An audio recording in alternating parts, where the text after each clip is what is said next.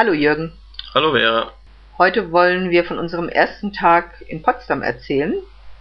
Und wir waren alle schon sehr gespannt, was wir erleben würden. Und es stand ein bisschen Klassik bei uns auf dem Programm. Ja, vor allem das Schloss Sanssouci. Ja, das Schloss Sanssouci gehört ja zum Weltkulturerbe der UNESCO, weil es etwas ganz Besonderes ist. Es repräsentiert eigentlich das, was Friedrich der Große wirklich gemocht hat. Es war sein Freizeitschloss, könnte man fast sagen. Er hat es Sanssouci genannt und Sanssouci bedeutet ja ohne Sorge. Und genau das merkt man diesem Schloss oder ich würde fast sagen Schlösschen eigentlich an. Ja, und deshalb haben wir uns auch eine Audioführung geleistet, damit wir genau Bescheid wissen über dieses Sanssouci. Für ein Schloss ist es ja wirklich ziemlich klein. Es hatte ja nur zehn oder elf Räume, soweit ich mich erinnern kann. Aber die Räume haben es in sich. Ja, die waren also wunderbar ausgeschmückt, ganz prachtvolle Tapeten und Fußböden und jeder Raum war in einem eigenen Stil gehalten. Zum Beispiel hat mich besonders der Raum beeindruckt, an dem äh, die ganzen Wände mit Schnitzereien verziert waren. Kannst du dich noch erinnern? Ja, wir haben sehr lange das Eichhörnchen gesucht, was wir dann auch irgendwann gefunden haben. Es war aber sehr gut gemacht, die ganzen Schnitzereien sehr echt und sehr schön gemacht. Da waren äh, Blumen dargestellt und Tiere dargestellt und alles auch ganz äh, plastisch. Das heißt, es sah dann so aus, als würde das Tier in den Raum hineinragen. Also das war sehr beeindruckend gemacht. Und ein Zimmer war, soweit ich mich erinnere, im chinesischen Stil, ein Zimmer war im französischen Stil gehalten, ein weiteres Zimmer im italienischen Stil. Also es sah wirklich jedes Zimmer anders aus. Und wie ich schon gesagt habe, es war ja sein Freizeitschloss und dort ist er auch seinem Hobby nachgegangen. Denn äh, Friedrich der Große hat auch gerne musiziert und er hat Flöte gespielt. Kannst du dich erinnern? Es war sogar seine Flöte ausgestellt.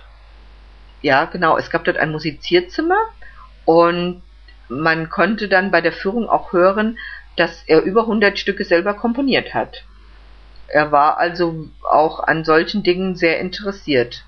Wir haben ungefähr eine Stunde in dem Schloss verbracht und sind danach dann auf diesen Hof davor rausgetreten und dort war ein ganz interessanter Anblick.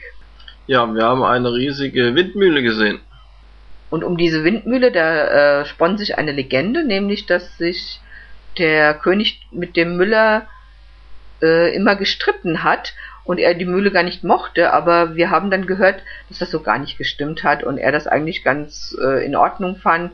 Und er dachte, das repräsentiert dann noch viel mehr das Landleben.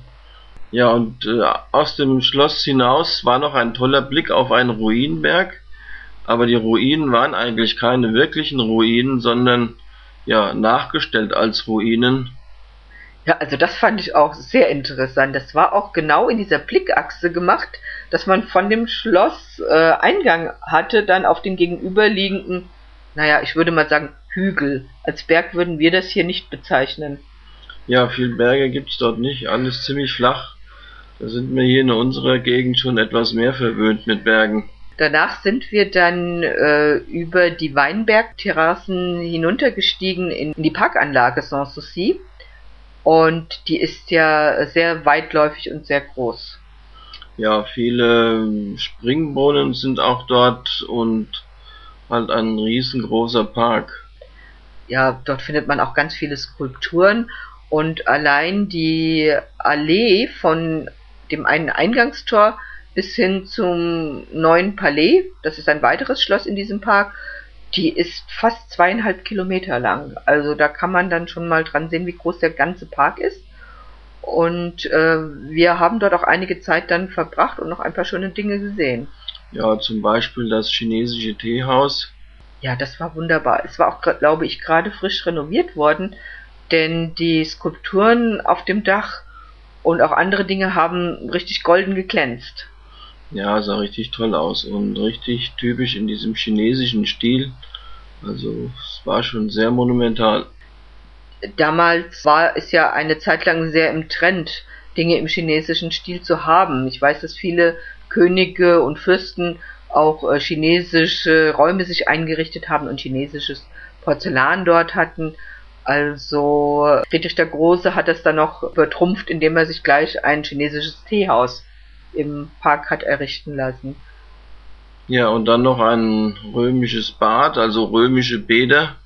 Richtig, zu denen sind wir dann auch äh, hingeschlendert. Leider konnten wir die nicht besichtigen, weil die römischen Bäder, glaube ich, erst ab Mai geöffnet sind und wir waren ja jetzt im April schon da und sie waren auch dort noch am Renovieren, soweit ich das gesehen habe. Ja, leider konnte man nicht rein, die Bauarbeiten waren dann noch im Gange und naja, vielleicht das nächste Mal. Ja gut, weiter ging es dann mit einer Fahrt äh, in so einer kleinen Touristenbahn.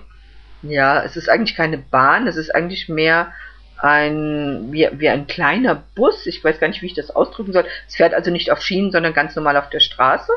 Und dort hat dann eine Führerin uns die Stadt gezeigt und vieles erklärt. Ja, die Bahn sieht halt aus wie eine kleine Eisenbahn. Deswegen heißt sie vielleicht auch Bahn. Aber wie gesagt, nicht auf Schienen, sondern auf Rädern.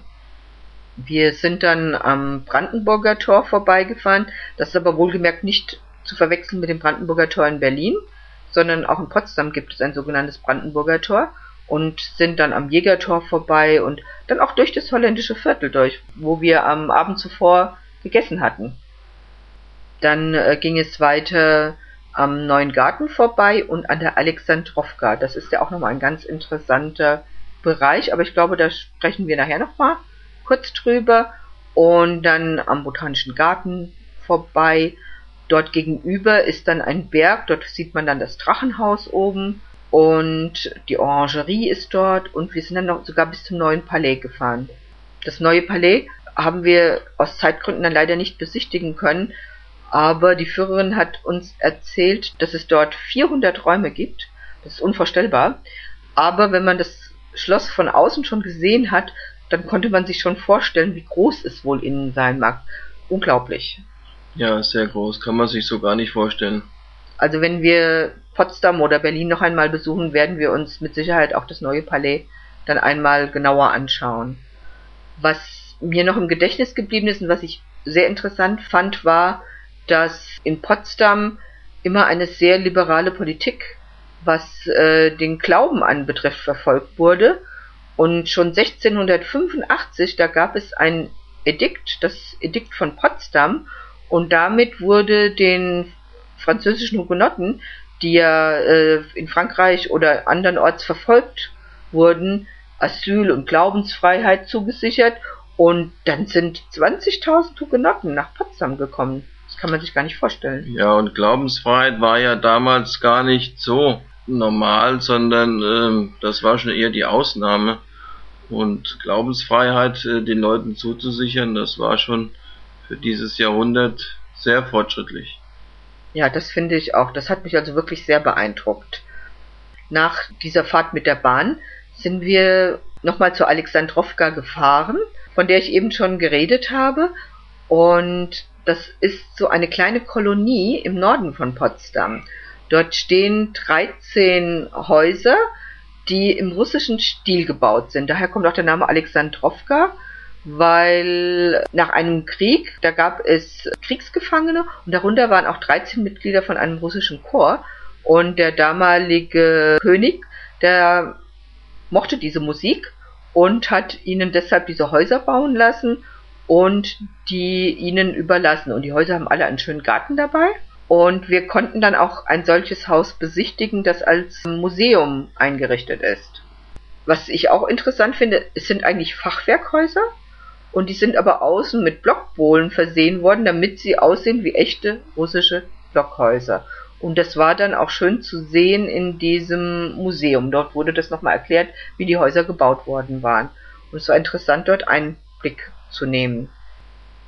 Danach war es dann auch schon recht spät und ein Teil unserer Gruppe haben dann schon die Füße wehgetan.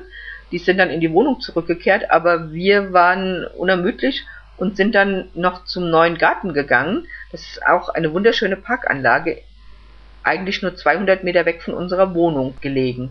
Ja, ein sehr schöner Garten, sehr schön angelegt mit uralten Bäumen, ein wunderschöner See. Also bei wunderschönem Wetter noch mal eine kurze Runde gedreht. Der See ist der Heilige See und dort direkt an diesem schönen See gelegen ist auch noch das Marmorpalais. Leider war das auch gerade in äh, Renovation, das heißt, dort war alles verhüllt und man konnte es sich nicht richtig ansehen. Nur ein Teil konnte man sehen, das sah schon sehr schön aus. Und was auch noch ganz interessant ist, ist das Schloss Cäcilienhof. Das ist dann auch in diesem Park gelegen. Und der Schloss Cäcilienhof ist der Ort von hoher historischer Bedeutung. Dort hat nämlich die Potsdamer Konferenz stattgefunden. Die äh, Potsdamer Konferenz war ja die Konferenz der Siegermächte nach dem Zweiten Weltkrieg. Und dort wurde dann ja über das weitere Schicksal Deutschlands entschieden. Und es ist schon interessant, wenn man sich dann an solchen Orten aufhalten kann und sich das mal anschauen kann. Und dann sind wir zurück in die Wohnung und hatten unseren ersten Tag in Potsdam dann auch mit ganz tollen Erlebnissen verbracht, finde ich. Ja, nach so viel Natur und Seen und so weiter, dann wäre erstmal ein leckeres Abendessen gekocht. Stimmt. Wir halten es im Urlaub ja so, dass wir ab und zu essen gehen, aber uns auch ab und zu selbst verpflegen.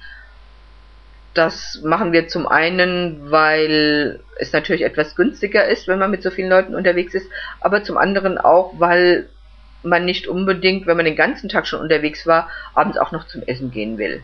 Und wir lieben es dann auch, es uns einfach in der Wohnung mal gemütlich zu machen. Ich denke, an dieser Stelle reicht es für heute und ich hoffe, es hat euch ein bisschen gefallen. Tschüss. Tschüss.